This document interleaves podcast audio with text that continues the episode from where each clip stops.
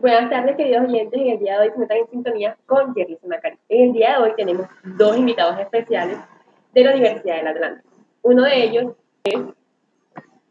Eh, primero que todo, eh, gracias por la invitación. Eh, mi nombre es Brando Fontalvo, soy estudiante de la Universidad del Atlántico del programa de Educación Física, Recreación y Deportes. Eh, buenas tardes, como ya lo dijo mi compañero, gracias por la invitación, eh, un placer estar acá.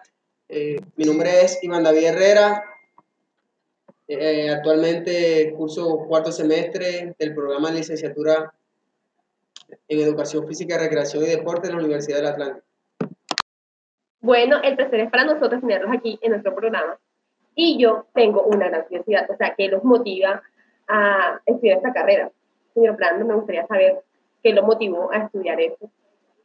Bueno, créeme que es una pregunta bastante importante para mí, pues porque la verdad, lo que a mí me motivó para comenzar en la carrera de licenciatura en educación física fue porque soy una persona muy apasionada al ejercicio y pues debido a eso yo también practicaba muchos deportes. Y pues otra cosa, un factor muy importante es que ya tenía una base de lo que era el ejercicio físico y la educación. Entonces yo dije, me quería adentrar más a lo que era pues esta, esta hermosa carrera y pues ya hoy en día que la estoy estudiando, pues créeme que me he sentido muy, muy, muy alegre y muy satisfactorio. Otra cosa también es que me gusta mucho enseñar y transmitir los conocimientos que tengo hacia las demás personas. Interesante. ¿Y qué deportes ha practicado?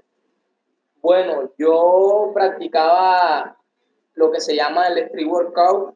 No sé si lo has escuchado, que es el ejercicio en la calle, en lo que son las barras, las paralelas, y básicamente es eso, ejercicio en la calle, al aire libre. Y pues también que practicaba lo que es el cheerleader. Por el, el cheerleader es por ritmo, animador. Ok. Señor Iván, me gustaría saber qué lo motivó a usted a hacer esta increíble carrera.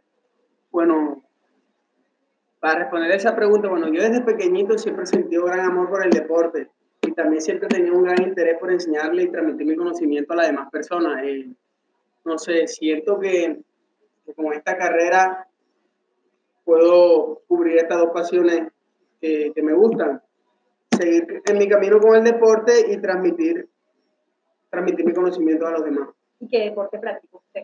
Eh, bueno, yo desde pequeñito he practicado mucho deporte. Primero comencé con atletismo, después me adentré con lo de fútbol y aún practico fútbol. ¿Y por qué no se en atletismo? No, porque el fútbol siempre me llamó más la atención. Yo practicaba atletismo, era como yo era buen corredor y profesor de educación física mío lo vio eso y ahí. Bueno, quedó como futbolista. Bueno, tenemos entendido que en su carrera practican varios deportes. ¿Qué deportes practican y cuáles les han llamado más la atención? Señor Brando. Eh, bueno, pues en nuestra carrera la verdad es que sí tenemos una amplia variedad de, de deportes en la cual nos, nos, nos enseñan. Y entre esos pues está lo que es el atletismo, fútbol, la natación, el tenis, softball, béisbol y baloncesto. ¿Y hasta el momento qué, cuáles ha practicado? Hasta el momento he tenido la oportunidad de ver natación, softball, béisbol, tenis, atletismo y fútbol. ¿Y cuál de todos le ha llamado más la atención? Pues yo digo que sería como el tenis. El tenis es muy interesante. Claro, y de hecho digo que me, que me gusta más el tenis porque es un deporte el cual nunca había tenido la oportunidad de, digamos, de, conocerlo y de practicarlo. Sí, exactamente. Y pues gracias ahora a mis estudios, pues tuve la oportunidad de, de poder practicarlo y me parece un deporte muy interesante, chévere. ¿Y no hace parte de ninguno de los equipos de la universidad? Pues como te dije anteriormente, que yo practicaba el cheerleader, lo que es el porrismo, yo estaba en el, en el grupo de la universidad. Sí, en el, en el, grupo de la universidad, en el equipo de la universidad. Pues. Ok. ¿Y usted, señor Iván, qué le ha parecido los deportes? Bueno, como ya lo dijo mi compañero, eh, hemos practicado ciertos deportes y aún faltan bastante porque apenas estamos en el cuarto semestre, pero de lo que hemos dado hasta ahora, el que más me ha llamado la atención también ha sido el tenis porque el tenis es un deporte que no muchos lo pueden practicar debido a que no hay muchas canchas en, en los barrios de tenis. Entonces en la universidad, gracias a la universidad que tiene un campo deportivo de buena calidad, eh, allá pudimos dar esta materia y conocer un poco más sobre, sobre este lindo deporte. Interesante. Bueno, quisiéramos saber qué metodología o qué modelos pedagógicos utilizan los profesores de la Universidad del Atlántico en su programa. Bueno, esa pregunta que tú acabas de hacer es una pregunta muy importante, debido que al modelo pedagógico que cada profesor utilice eh, está la enseñanza de, de, los estudiantes. Yo creo que en la Universidad del Atlántico los profesores no tienen ningún modelo pedagógico exacto o específico como tal. Ellos utilizan la mezcla de varios modelos para así llevar a cabo una buena un buen desarrollo de su clase. Una, sí, una buena enseñanza y un buen desarrollo de sus clases. Pues yo creo que el modelo pedagógico que más se acercaría sería el modelo pedagógico desarrollista y el constructivista, ya que debido a eso son modelos muy asequibles y modelos pedagógicos muy, muy buenos para la enseñanza del, del aprendizaje de, los, de los estudiantes. ¿Y usted como futuro profesor, qué modelo implementaría en una clase? Bueno, el modelo pedagógico que yo utilizaría más que todo sería el modelo pedagógico constructivista y el desarrollista, ya que son modelos que actúan con una enseñanza un poco más amena del aprendizaje. Y pues debido a estos modelos, uno, uno de los modelos pedagógicos que más se utiliza acá en Colombia pues yo digo que quedaría bien utilizar esos modelos porque en esos modelos el profesor actúa como una guía y pues no es un, modelo que se le impone al estudiante como sería el modelo tradicional. Y más que todos los estudiantes se sentirían más a gusto con, con este modelo.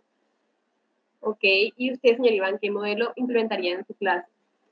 Bueno, eso depende con el grupo de personas que vayamos a trabajar, el grupo de edades. Si voy a trabajar con niños, eh, estudiantes de preescolar, utilizaría el método de Montessori, ya que este método me permite a mí que los, que los niños se conozcan a sí mismos y conozcan su entorno. Y a través de esto, ellos mismos adquieren su aprendizaje.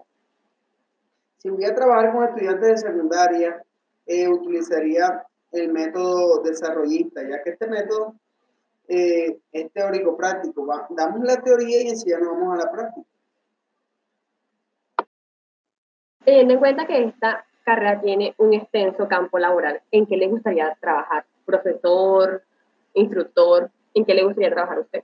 Bueno, eh, apenas estamos empezando la carrera, vamos en cuarto semestre, todavía no llevamos ni la mitad de, de la carrera. Hasta ahora a mí, me, como te dije, que por lo que yo estoy estudiando esto, a mí me gustaría desempeñarme en el campo de la docencia, ya que a mí siempre me ha gustado transmitir mis conocimientos y ah, en este campo es donde más lo puedo hacer. Ok, ya sé, señor Brandon, ¿qué le gustaría trabajar? ¿Profesor o alguna otra cosa? La verdad yo estoy de acuerdo acá con mi compañero, pues apenas estamos empezando la carrera y pues si Dios me da la oportunidad de trabajar como docente, pues yo lo haré, debido a que me gusta transmitir mis conocimientos y poner pues a prueba todo lo que aprendí mediante mi carrera. Y debido a eso yo también tengo un, una visión a largo plazo. Pues me gustaría después de que termine la carrera complementarla con la carrera de fisioterapeuta, pues ya que me gustaría ingresar en el área de rehabilitación de las personas que han estado en, por ejemplo, en la guerra, en el ejército, en la policía. Entonces me gustaría ingresar a un centro de inclusión de rehabilitación para ayudar a, a las personas discapacitadas o con falencias motrices. Ya que ambos respondieron que le gustaría ser docentes, quisiera saber si ustedes piensan que el Estado cumple con los requisitos, o sea, piensan que su materia como tal es importante o simplemente piensan que es una materia de, relleno, como muchos colegios la toman. Eh, bueno, bastante interesante esa pregunta, ya que el programa de licenciatura en educación física no cuenta con un gran apoyo por parte del Estado, ya que ven esta materia como una materia más. Eh, y ese es el gran problema que tienen, porque cuando, cuando la, ¿cómo te digo? perdón. Eh, estamos en el, en el siglo XXI. ¿Y qué está pasando? Nos encontramos con personas, personas adultas que, sus capacidades motrices, su nivel de coordinación y capacidades físicas y destreza y habilidades físicas no son las mejores. Esto, esto se ve reflejado en que ellos no tuvieron un, buen profesor de educación física cuando eran jóvenes. Entonces, ¿qué está pasando? Ese es el gran problema que está pasando.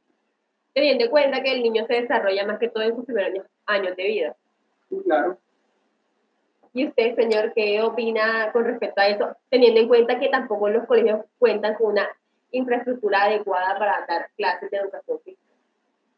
Bueno, a decir verdad, lo que ha dicho mi compañero acá es bastante triste y lamentable, ya que como él lo dijo, el Estado no apoya en su totalidad a la carrera de educación física porque la ven como una materia más, una materia de relleno. Para mi opinión eso no es así porque la educación física es uno de los pilares más importantes quizás de la educación para el desarrollo motriz de los niños. Es más, científicamente se comprobó que la educación física ayuda a otras áreas del saber a mejorar su concentración y, el rendimiento académico de los estudiantes, ya que a través de la educación física, a través de, de juegos, el niño aprende. El niño aprende, exactamente. Se le puede enseñar las vocales, los números, los colores a través de juegos y rondas infantiles. Lastimosamente se nos ha acabado el tiempo y estamos muy agradecidos de que hayan asistido a nuestra invitación y fue muy agradable tenerlos aquí, conocer más de su carrera, de la universidad y de lo que ustedes piensan, que tienen para decir al final, o sea, despedirnos bueno, primero que todo, eh, pues agradecerte a ti por extendernos esta invitación acá a tu programa. Ha sido muy satisfactorio y, y pues nada, gracias por, todo y espero vernos pronto. Eh, como ya le había dicho al principio de la entrevista, eh, gracias por la invitación, es un placer estar aquí y hablar un poco de nuestra carrera y un poco de lo que nosotros sabemos y de lo que pensamos. Eh, espero vernos pronto y bueno, eso es todo. Bueno, gracias a ustedes por asistir. Bueno, aquí este, nos encontramos en sintonía con Hablando de todo un poco.